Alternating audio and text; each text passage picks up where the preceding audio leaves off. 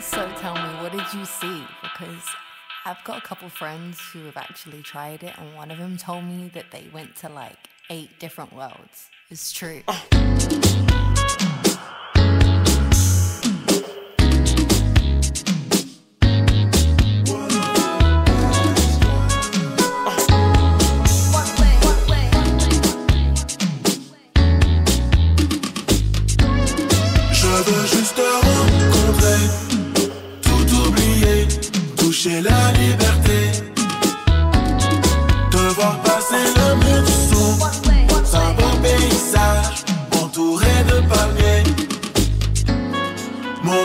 como